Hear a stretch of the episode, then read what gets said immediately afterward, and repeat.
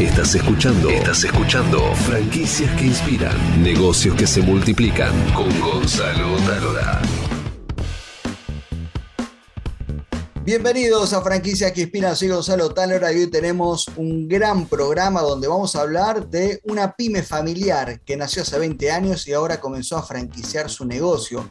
¿Cuáles fueron los grandes desafíos, las grandes aventuras que atravesaron? Lo vamos a conocer en un rato. Si querés descargarte mi libro, Reinventate con franquicias, con toda la información para elegir tu franquicia ideal, lo puedes hacer acá arriba en YouTube o acá abajo en Spotify. Y si sos una franquicia que tenés problemas para crecer, te ayudamos con una consultoría de comunicación gratuita para encontrar cuáles son esos errores fantasmas que no logran cautivar a tus futuros franquicios y poder crecer. Ahora sí, vamos a saludar a nuestro entrevistado del día de la empresa Gourmet Shanghai. Y como me gusta la comida china, está con nosotros Tomás Su, que tiene seis locales propios, nació en La Paternal en 1990 y ya tiene su primera franquicia desde el año pasado. Bienvenido, Tomás. ¿Cómo estás? Un. Encantado de estar acá en el programa. ¿Cómo están? ¿Todo bien? Excelente. El amigo Tomás comenzó a trabajar en la empresa familiar en 2018 y la gran pregunta que tengo para hacerte es, eh, ¿por qué decidiste expandir el negocio? Y porque siempre los negocios familiares a veces tienen un solo negocio y con eso, estoy fenómeno, no quiero más nada, pero vos entraste y le metiste garra e impulso. ¿Por qué fue eso? Buena pregunta. Este, bueno, esto lo digo siempre, es parte de la motivación que yo llevo hace años trabajando en esto, porque la cultura china es milenaria, como ustedes sabrán, y la parte de la comida china siempre formó parte de historias de familias, recuerdos. Siempre uno de chico pedía, che, vamos a pedir a la comida china del barrio acá a la vuelta, vamos a ir a comprar acá. Y siempre se transformó en ese suceso de historia en muchos países.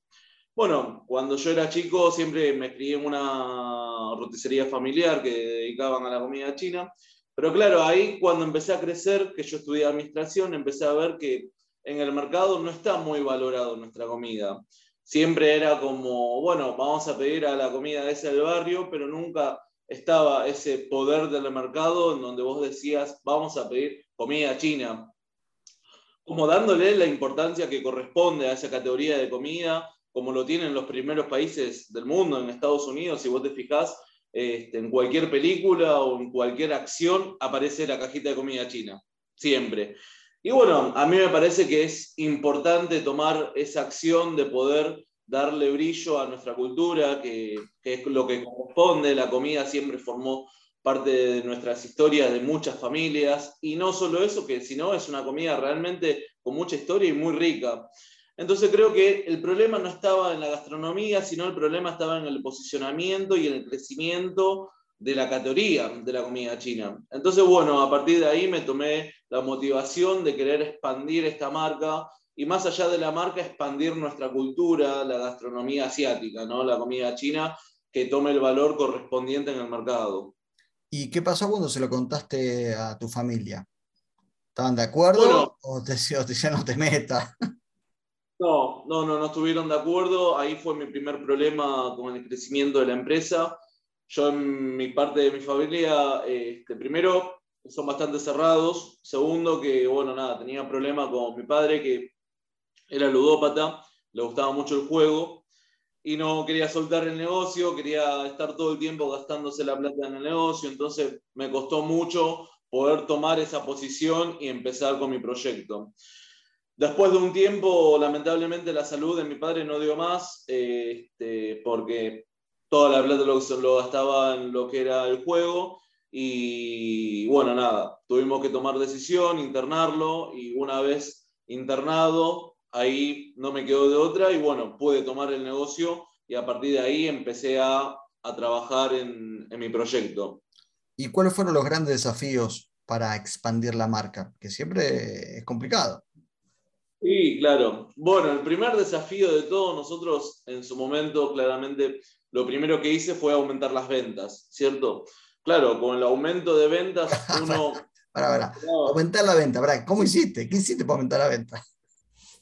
Bueno, en ese momento recién comenzaban las aplicaciones, lo que era pedido ya. Este, nada, no había muchos restaurantes que, que, invertían en publicidades, en posicionamiento, porque ellos en ese momento te, te, ofrecían lo que era un posicionamiento en un barrio y vos figurabas primero en la aplicación y te daban banners, diferentes difusiones. Entonces, bueno, nada, yo en ese momento, mente abierta, dije, bueno, vamos a invertir, vamos a probar. Empezamos a invertir lo que es la aplicación y resultó y empezó a explotar las ventas. Pasamos, te puedo decir, de 50 pedidos diarios a 150 pedidos diarios. Fíjense ustedes lo que significa invertir. Porque esto le pasa a muchos, mucho, esto es el problema también de muchos franquiciados. El franquiciado, una vez que pone la plata, 20, 30 mil dólares, dice, ya no quiero poner un sope que a ver si el negocio me rinde. No, hay que invertir porque si no, el negocio no rinde. Tal cual, hay que tener un poquito de visión, creo yo, o sea, probar un poco de suerte también, pero lo más importante es la visión, ¿no? Decir, bueno, esta inversión a un futuro me va a servir, tanto en lo que es la publicidad, tanto en lo personal, tanto en la organización, diferentes inversiones que a un visión te va a servir en un futuro. Ahora, ¿cómo pasaste de tener una sucursal a tener seis sucursales al cabo de eh, poquitos años?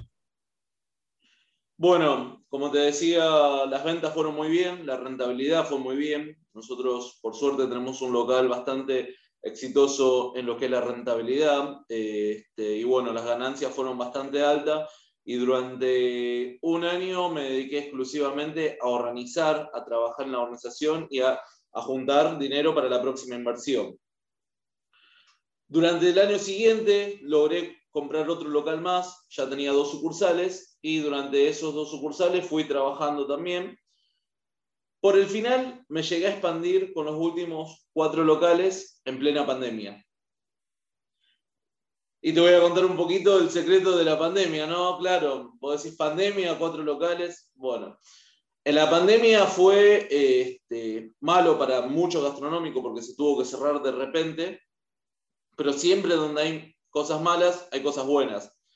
Y la parte de las cosas buenas que hizo mucha difusión a la parte de delivery. Hoy en día el delivery es algo clásico y cada vez se difunde más a llevar las cosas directamente a la puerta de tu casa. Entonces nosotros siempre nos habíamos dedicado a lo que es el delivery. Prácticamente la pandemia lo que hizo es reforzarnos más, porque la gente como no podía salir a comer, pedían delivery. Entonces Primero, que las ventas nos aumentó el doble.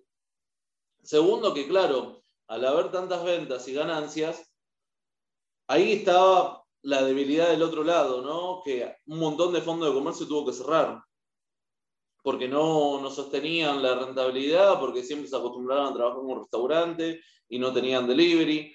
Entonces ahí aproveché y pude hacer varias inversiones en varios fondos de comercio convenientes a un precio bastante económico. Y bueno, ahí fue cuando tomé riendo y abarqué bastantes zonas en toda la capital. Ahora, una cosa es tener negocios propios y otra cosa es crecer con franquicias.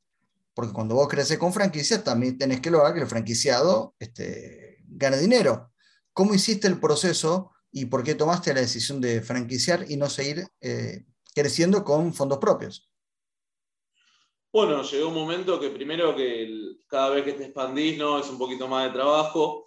Este, segundo, bueno, nada, yo creo que la unión hace la fuerza, por más que uno tenga ganas, siempre es importante tener esa, esa valoración del equipo, que uno solo no logra cosas grandes, sino que siempre se necesita un buen equipo para crecer. Y bueno, ahí se me vino a la mente la franquicia. En realidad siempre tuve en mente de que cuando llegaba un cierto momento voy a, atacar, voy a atacar la franquicia, pero bueno, cuando abrí la quinta sucursal dije, bueno, ya es momento de poder franquiciar y lograr un buen método, porque bueno, antes de la franquicia lo que me puse a trabajar es en la organización de la franquicia, cómo al franquiciado le puede llegar todo resuelto, los problemas que yo tengo para que no le pase al franquiciado. Y bueno, nada, a base de tiempo y, querer expandirnos, porque bueno, nosotros estamos abarcando hoy en día lo que es Capital Federal, pero nuestro punto de objetivo es poder abarcar toda Argentina y el día de mañana salirnos a los países limítrofes. Así que bueno, nada, por eso se llegó la idea de la franquicia. Ahora, te voy a hacer una pregunta que siempre resulta incómoda, que es cuál es tu diferencial. Porque vendés comida china, está fenómeno. Ahora, ¿qué es lo que me, puede llamar la atención a mí como franquiciado, diferente a, tal vez este, la comida china que yo tengo por acá en, Almagro, que siempre le pido al amigo que está en Medrano, que se come muy rico. Em, pero, ¿qué tenés diferente vos?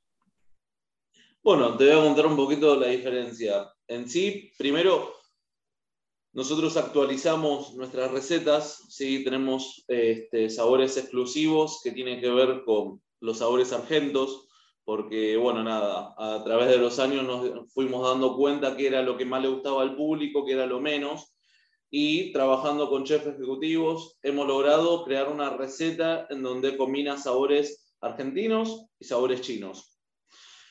Eso por un lado. Por otro lado, siempre la comida gastronómica china fue de tardar. Un plato siempre se tardó, entre la preparación, entre la cocción, siempre se tardó. Nosotros logramos de que nuestros platos no tarden más de cinco minutos literalmente, que fue tomado a reloj, cada plato. Cada plato no tarda más de cinco minutos en salir. Y no solo eso, sino que nosotros a nuestros franquiciados le ofrecemos todos los productos semi elaborados.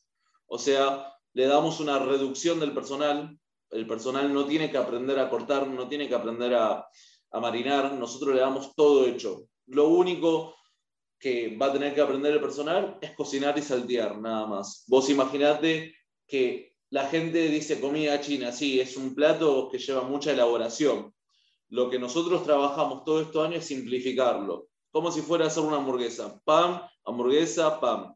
Prácticamente lo mismo, pero en el wok ingrediente, otro ingrediente, salteo y se terminó. Y en menos de cinco platos tenés un plato que llevaba 30 minutos de elaboración, lo tenés en menos de cinco minutos. Ahora, ¿cuál es el plato eh, chino argento? que tenés arroz chino con, con, choripán? No, bueno, no tan así, sino mezclamos un poquito de lo que es la fritura, por ejemplo, a la gente le gusta lo frito. Nosotros, por ejemplo, en lo que es eh, este, todo el procedimiento, la marinación lleva un poquito de fritura aparte para que las proteínas sean más crocantes, las verduras sean más ardientes. Y no tan solo eso, sino también atacamos a un gran público vegetarianos y veganos, que bueno, se consume mucho lo que es el tofu, y el tofu tradicional chino nunca tuvo un empanizado, nosotros le creamos un empanizado para que ese tofu, además de ser común, tenga un empanizado que sea frito y además que lleve un sabor distinto. Y no tan solo eso, sino que hemos buscado diferentes opiniones en el mercado, hemos hecho una evaluación sobre los gustos de la salsa que tiene la gente. Siempre vos probaste la salsa de soja, siempre probaste la agridulce. Bueno, siempre decís, uy, la soja es un poco salada, la agridulce es demasiado dulce, siempre está ese pero. Entonces, a través de buscando opiniones, diferentes eh, búsquedas del mercado, fuimos haciendo una salsa propia la cual le agregamos muchísimos ingredientes, donde la salsa llega a un gusto bastante espectacular que le gusta al mercado argentino y, le, y viene con sabores tradicionales asiáticos. Y esa salsa única, que es la salsa gourmet, la que usamos para producir nuestros platos también. ¿Y quién fue tu primer franquiciado?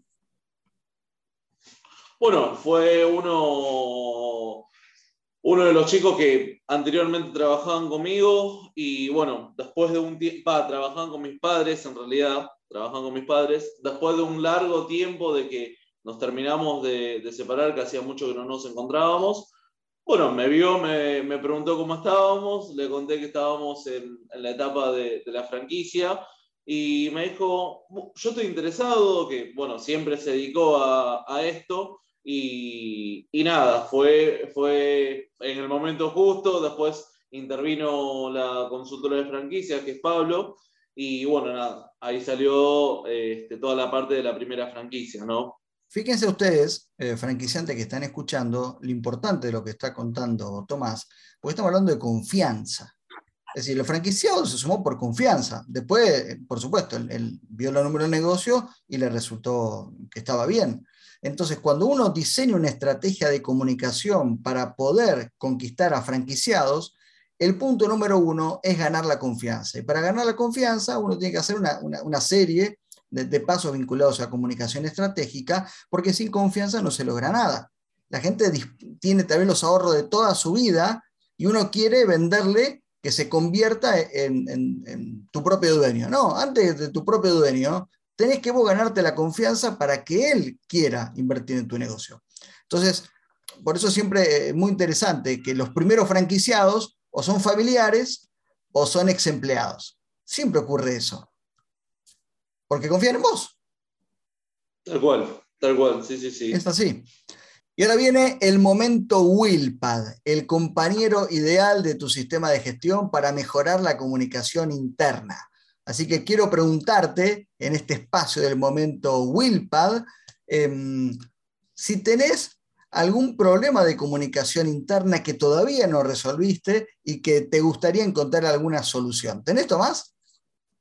Sí, bueno, es lo que te comentaba recientemente. A veces mediante WhatsApp se malentienden las cosas. Es algo muy normal, creo que pasa hasta en una vida social, ¿no? Que a veces mandamos una cosa, no, para que, yo no interpreté eso y capaz que el otro interpreta eso. Y bueno, hoy en día estamos pasando eso, que bueno, quizás hay muy malas comunicados a través de, de WhatsApp, che, necesito tal mercadería y termina mandándole cualquier cantidad. Y bueno, terminan como no definiendo esa comunicación correcta. Lo que hoy por hoy estamos trabajando es la supervisión y la audición de varios ejecutivos que están capacitados exclusivamente a eso. Y bueno, nada, tratar de poder solucionar estos problemas en este año para que la comunicación sea mucho mejor. Bueno, quiero que sepas que Willpad te regala una consultoría gratuita para descubrir cuáles son los errores que tenés ahí y poder este, hacerte una propuesta para resolver, una consultoría gratuita. Este es el regalo de Willpad, nuestro anunciante de 2022, que Willpad es el aliado ideal de tu sistema de gestión. Querido, querido Tomás, ¿qué, te imaginas para el futuro? Este año nosotros este, tenemos por objetivo atacar todo lo que es la Gran Buenos Aires, atacar todo lo que es capital. Queremos partir de unas 10 franquicias aproximados y queremos atacar en el año entrante todo lo que es la parte de provincias de Argentina. Queremos lograr este, liderar el mercado argentino. ¿sí? Vuelvo y repito, nuestro objetivo principal es que la comida china y la cultura asiática tenga su valoración correspondiente.